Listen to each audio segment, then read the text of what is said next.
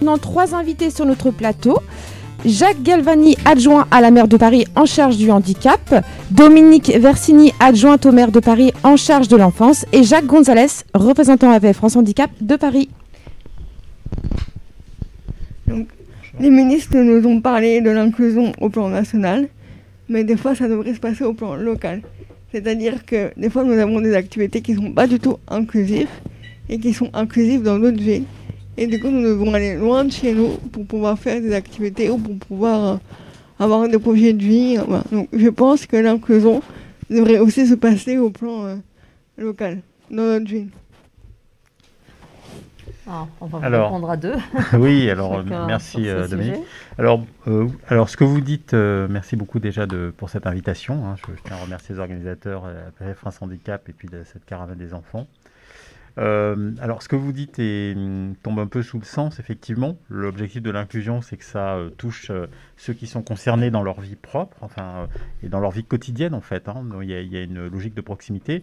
Et, de fait, il y a beaucoup de choses qui sont liées à la question de l'inclusion des personnes en situation de handicap, hein, d'inclusion générale, qui relèvent du local et des responsabilités de, de la ville, notamment. Alors, Paris, c'est à la fois une ville et c'est aussi un département. Donc, on a une situation un peu spéciale, ce qui fait qu'on on a un, comment dire, on un périmètre d'action qui est plus large que c'est la plupart des villes, hein, puisque par exemple ce qui relève de la, politique sociale du handicap, par exemple la MDPH, hein, ça, relève de la ville de Paris, alors que pour d'autres grandes villes, ça sera euh, le département.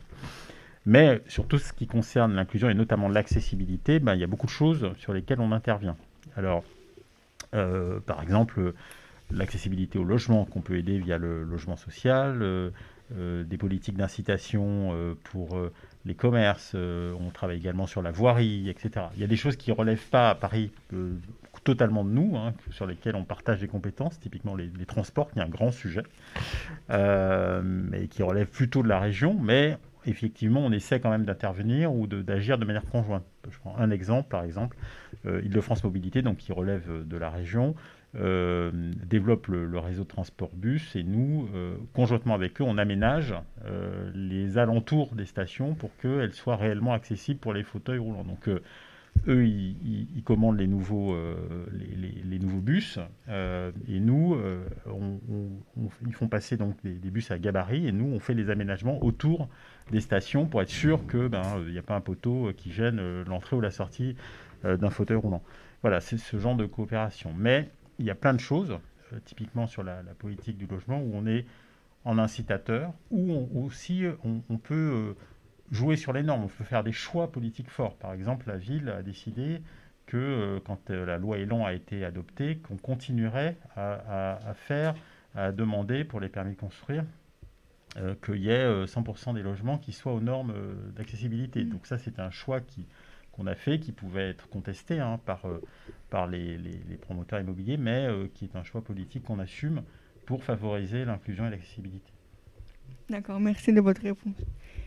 Et euh, moi j'avais une question, donc ouais, peut-être répondue, mais que, que peut pardon, que peut-on faire pour, pour l'inclusion dans une ville justement, en tant que nous, personnes en situation de handicap, comment on peut améliorer ou que bon, tout le monde euh, rend utile justement avoir un, rôle pour pouvoir améliorer euh, cette inclusion.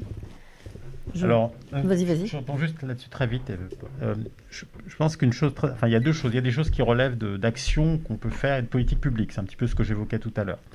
Et je pense qu'il y a une deuxième chose qui est beaucoup plus complexe, mais qui est essentielle, qui est le regard qui est posé par la société sur les personnes en situation de handicap et le fait que ben, le, handicap ne soit pas considéré comme quelque chose qui est externe, étranger, euh, non compris. Euh, et donc ça passe par des tas de choses, et notamment beaucoup par, euh, alors beaucoup diraient la communication, moi je pense que d'abord surtout c'est de l'éducation.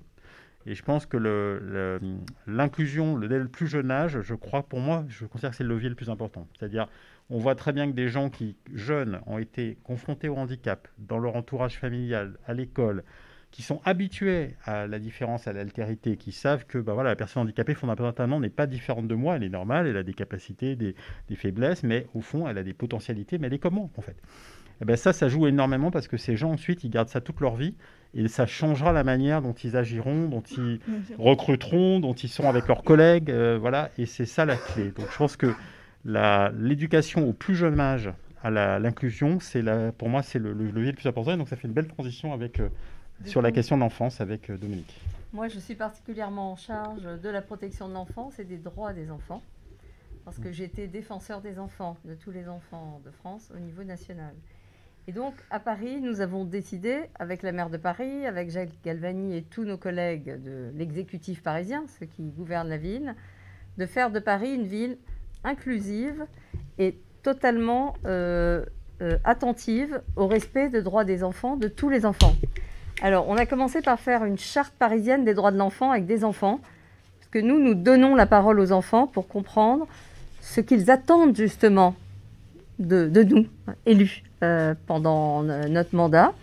Et euh, ce qui est absolument formidable, c'est que les enfants, venant de tout Paris et de toute situation, avec ou sans handicap, nous ont demandé, et la maire de Paris s'est engagée, elle a signé, euh, de garantir les mêmes droits aux enfants en situation de handicap.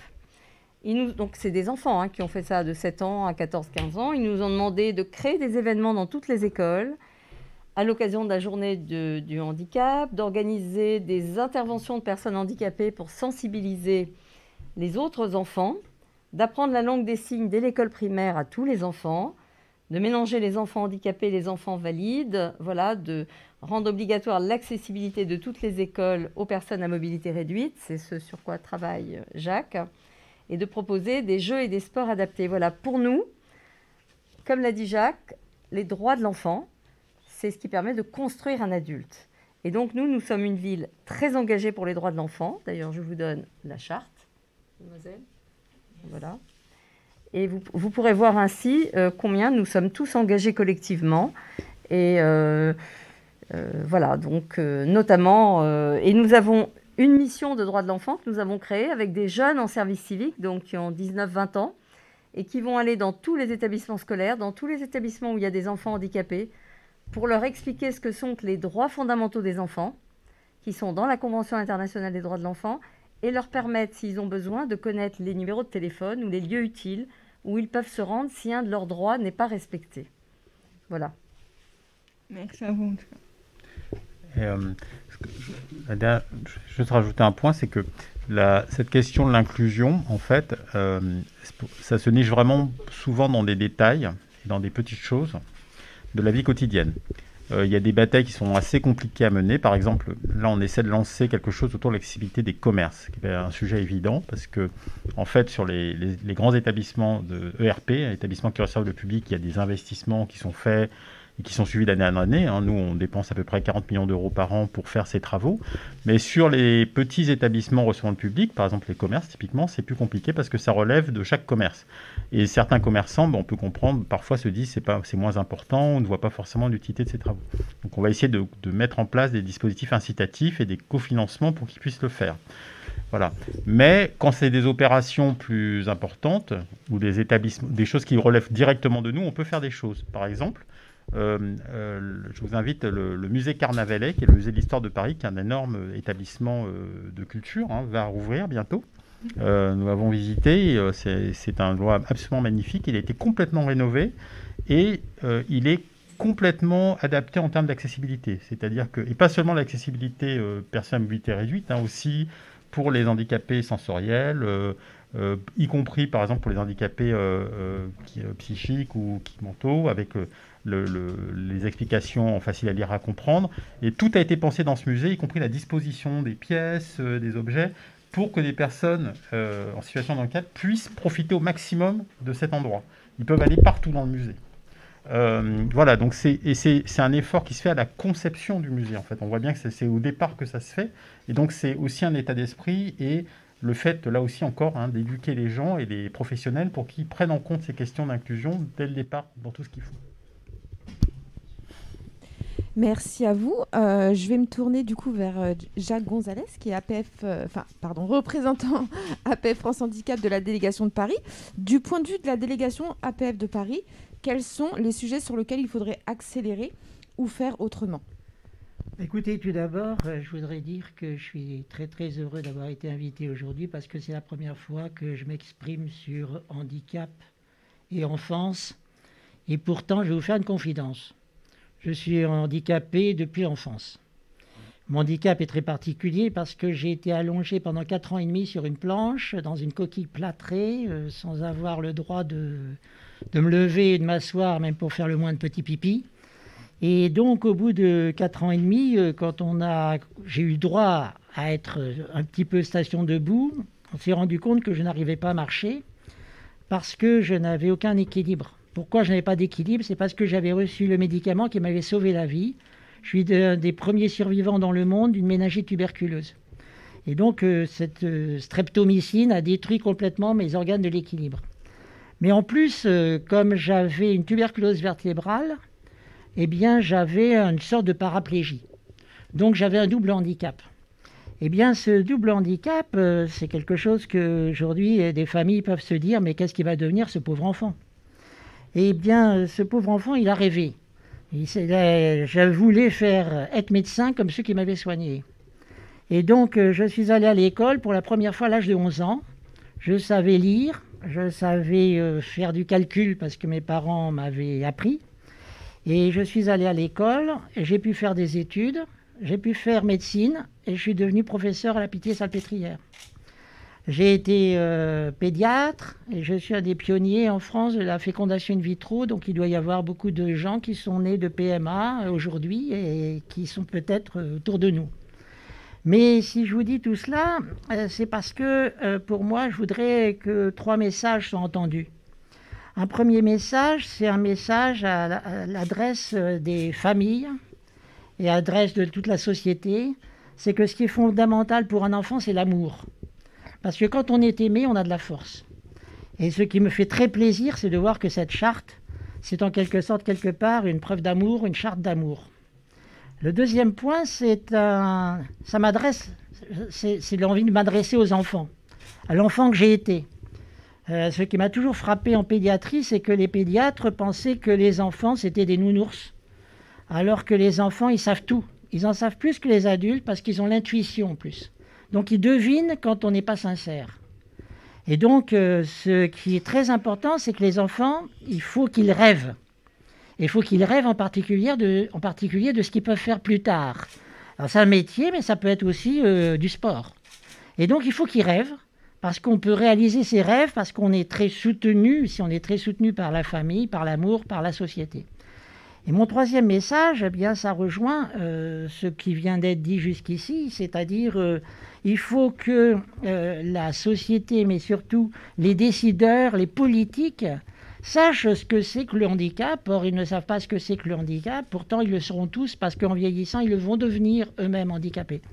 Mais se rendre compte que le handicap, eh bien, on ne sait ce que c'est que le jour où, par exemple, on a, on a un bras qui marche plus très bien parce qu'on s'est cassé la clavicule, c'est totalement bénal. Le médecin vous dit, vous mettez une écharpe pour trois semaines. Mais ils se rendent compte que c'est pas facile pour s'habiller quand on a un bras en écharpe, enfin des banalités que les gens qui sont en situation de handicap euh, euh, connaissent au quotidien et ont dépassé.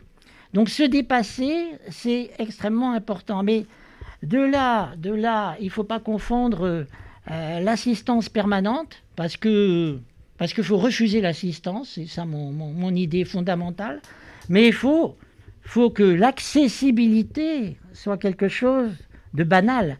Alors l'accessibilité, euh, moi j'ai la chance d'avoir un handicap parmi mes deux handicaps, un handicap non reconnu. C'est-à-dire que l'équilibre, on considère que oui, bah, c'est normal, quand on picole, on est déséquilibré, donc je suis comme tous les gens qui boivent. Oui, oui, mais euh, je m'aperçois que ce sont des détails, c'est-à-dire le sol, par exemple. Euh, euh, le sol, eh bien, les sols, les gens n'y font pas attention. Quand on lave les sols, on ne se rend pas compte que c'est glissant. on ne se rend pas compte qu'une belle moquette, ça sert à rien pour certaines personnes parce que ça, par exemple, quand je vais, quand je vais à, la bibliothèque François Mitterrand, eh bien, je fais très attention parce que la première fois j'y suis allé, j'y suis tombé trois fois en une demi-heure. Donc ça veut dire que si vous voulez l'accessibilité, il faut vraiment donner la parole aux gens en situation de handicap pour qu'ils vous disent qu'est-ce qui est pertinent. Et je veux dire que euh, ça, euh, l'argent c'est important, mais l'échange est très important. Et ce que je regrette beaucoup, et je terminerai comme ça, ce que je regrette beaucoup, c'est que on fait des enquêtes en disant on va faire parler les gens, ils vont nous dire ce qu'il faut qu'on fasse. Et alors, évidemment, qui est-ce qui parle le plus souvent Qui est-ce qui répond le plus souvent? Ce sont les valides. Donc, par exemple, on est en train de dire Paris, il faut que ce soit piétonnier, que tout le monde soit en deux roues. Est-ce que moi, je vais faire de la bicyclette? Et est-ce que moi, si je ne peux plus aller dans le centre de Paris eh bien, je peux me déplacer moi que pratiquement en, automobile avec ma voiture. Je peux pas. Si je prends des taxis, etc., il faut vraiment que, j'ai beaucoup d'argent pour arriver à me rendre dans ces zones piétonnières. Donc, quand on me dit euh, c'est merveilleux, Paris va être un oasis où il y aura partout des vélos et des, et des piétons qui contemplent. Eh bien, je suis désolé. C'est peut-être une vision politique intelligente, mais il faudrait se rendre compte que ce n'est pas forcément paradisiaque pour des gens quand on dit c'est l'inclusion, l'inclusion. Moi, l'inclusion, elle me fait peur. C'est un mot qui me fait peur. Je préfère. Il y a un philosophe récent qui est en train de militer pour ce qu'on appelle l'hybridation. C'est-à-dire l'hybridation, on associe les uns à côté des autres des gens qui ont des caractéristiques différentes. Mais jamais, moi, je serai sauteur à la perche, mais ça ne me fait pas de peine. Euh, chacun doit renoncer à certains, à certains objectifs. Tout le monde ne peut pas être peintre, tout le monde ne peut pas être sauteur à la perche, et, tout le monde ne peut pas faire des études, mais on peut ne pas faire des études et faire des choses formidables avec son talent et sa main. Excusez-moi, j'ai été long.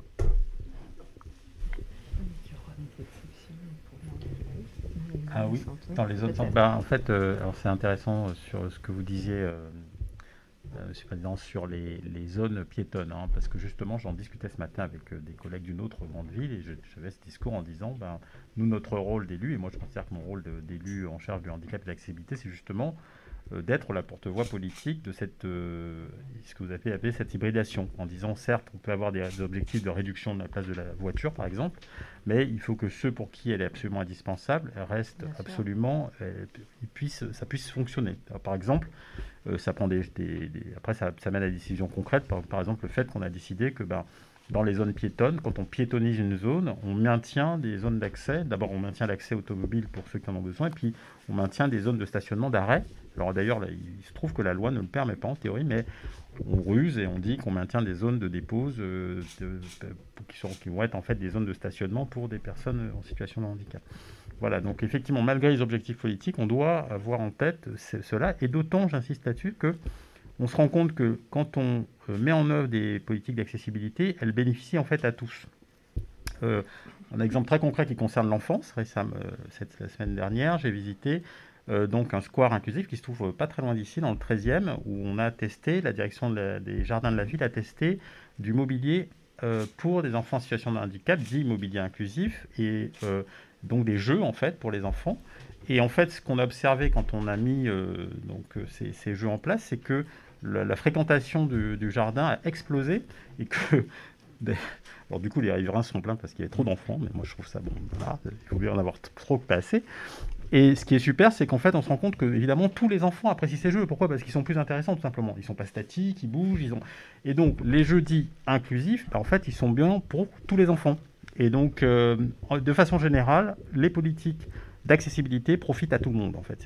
Et donc, c'est pour ça qu'il faut les pousser, parce qu'elles sont bonnes pour, bonnes pour absolument tous. Voilà. Merci à vous, en tout cas, pour euh, votre intervention sur ce plateau. En tout cas, moi, je veux dire que Paris est une très belle ville. C'est une de mes villes préférées. Euh, j'aimerais, dans un futur proche ou dans quelques années, pouvoir y habiter c'est un peu voilà, mon idéal euh, dans quelques années, hein, en attendant de finir mon parcours de vie. Hein. Et justement, euh, tout ce qui est logement accessible à Paris, euh, quelles sont les solutions pour les personnes en situation de handicap? Parce que Paris est une ville grande.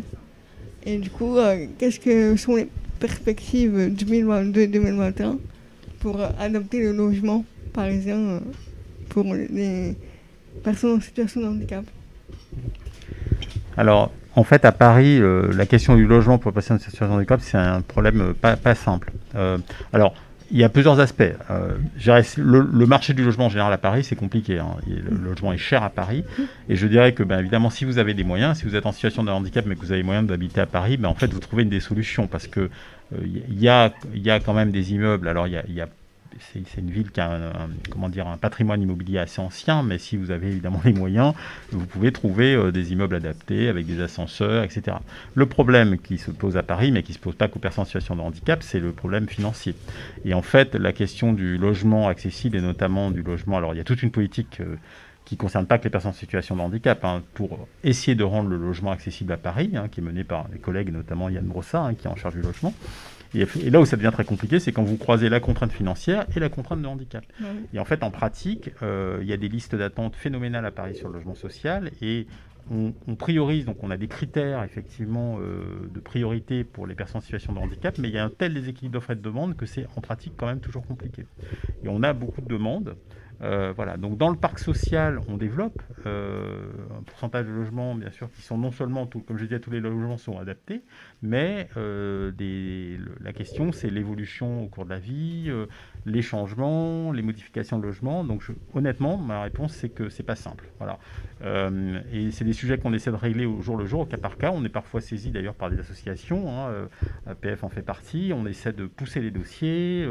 de, dans les, il y a des critères effectivement de préférence qui sont données aux personnes en situation de handicap dans les commissions d'attribution des logements, mais il y a un tel déséquilibre que ce n'est pas simple à régler.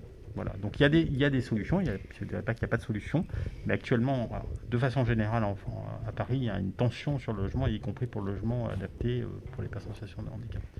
Et je voudrais ajouter un point, c'est qu'il y a des gens qui bénéficient de logements sociaux, mais qui se retrouvent par exemple avec des pannes d'ascenseur et qui se retrouvent cloîtrés euh, au septième étage pendant des, des semaines. Alors on travaille la question des ascenseurs. Alors quand là encore, quand ce sont des bailleurs sociaux de la ville, donc ce sont des, entreprises qui sont liées à la ville et qui gèrent ces logements, nous on intervient directement. On est saisi, on intervient directement. Quand il s'agit d'ascenseurs qui sont dans l'espace public, alors justement il se trouve que le 13e arrondissement, là encore, est un, est un territoire dans lequel on va, on est en train de mettre en place un programme pour euh, maintenir et euh, parce qu'il se trouve que du fait de l'architecture spécifique du 13e arrondissement, architecture sur dalle, c'est un des arrondissements qui compte le plus d'ascenseurs dans l'espace public. Alors je parle.